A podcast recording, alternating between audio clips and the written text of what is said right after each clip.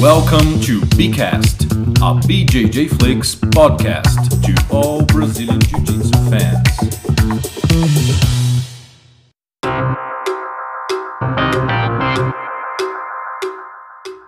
Well, hello and welcome to Fight Life, a BJJ Flix podcast. I'm Marcelo Eugenio, and you are about to hear from the greatest Jiu Jitsu personalities around the world. Fight Life is a new way to hear from the biggest names in Brazilian Jiu Jitsu. You ready? Let's roll.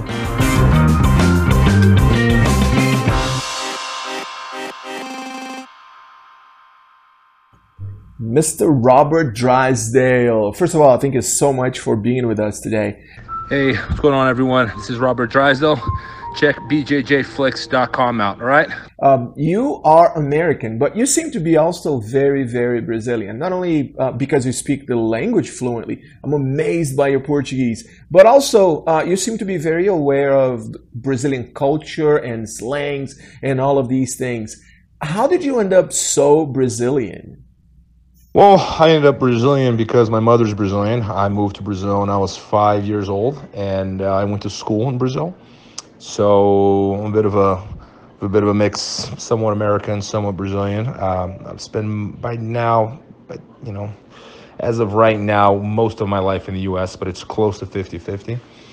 And um, yeah, I love both countries. You know, I try to get the best out of both cultures. You know, and um, in some ways I'm very Brazilian, in some ways I'm very American. I know how to, I like to have a good time, make fun of my friends, and, and laugh and enjoy life, and that's very Brazilian. Uh, but I also like to show up on time, and I like to, to work hard, and you know always be looking forward onto the next thing. That's a very American trait. So I think I'm a bit of both.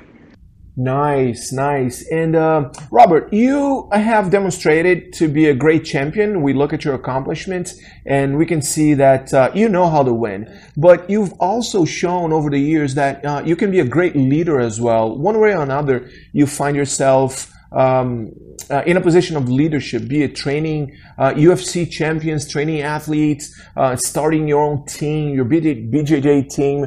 Um, what does it take to be a great leader? And uh, where do your uh, where does your inspiration or models where do they come from? Where does your leadership abilities where do they come from?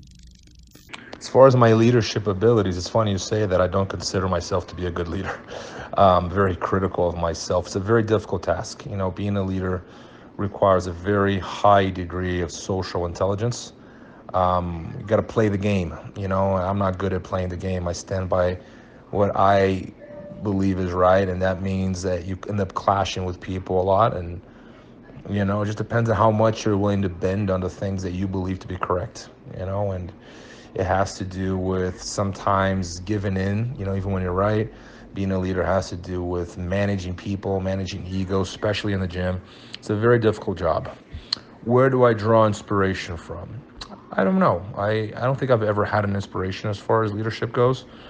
Um, in more recent months, maybe not even a year, I've been, you know, very, very interested in Taoism and it's helped me a lot in, in, in managing people and people in my life and just kind of like fixing some things about myself that make me, I think will make me a better leader in the long run.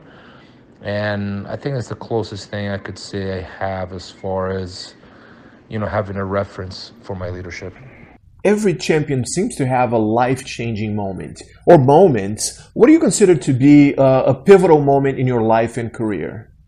I don't know if there's a pivotal moment. You know, there's a few moments that definitely marked me. I mean, obviously, when I first started training, um, there was a moment that gave me a lot of confidence.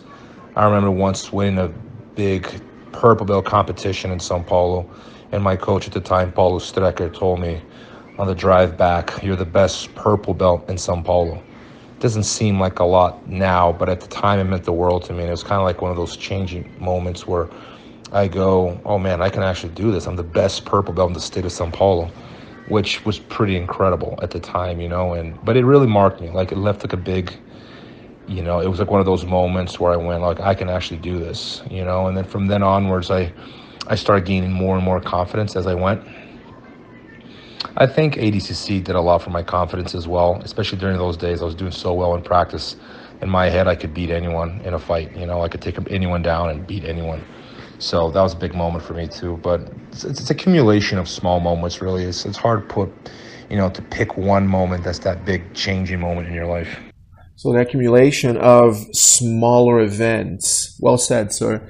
And what would today's Robert Drysdale say to to the 15 year old Robert back in the day? What advice would you give yourself at age 15?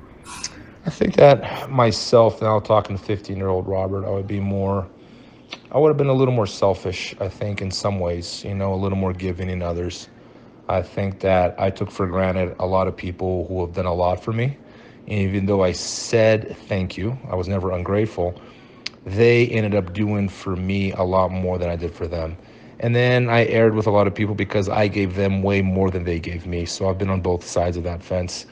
And I, I would try to have been, you know, a little more just not only with myself but with people around me. I think that's that's been the that would have been the main thing.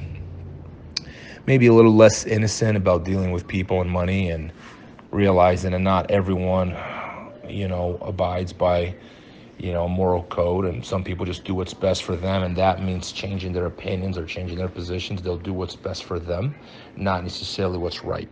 So I think those are the things that I would have told the 15 year old Robert um, it's funny, man. Like it's uh, it, you gain wisdom over time, and it's you, you enjoy the process of gaining wisdom. If you're born with wisdom, there's no accomplishment, right? I think the whole point of becoming wise is struggling to achieve it. So, at the same time, I wouldn't give myself too much advice. I don't think. If I gave myself too much advice, I'd ruin the journey. Wow. Wise words right there. Thank you so much for being with us today, Robert. It's been a pleasure as always. I look forward to chatting with you once again. Appreciate it. And guys, don't forget, check out BJJ Flix. This has been an episode of Fight Life, a BJJ Flix podcast. See you soon.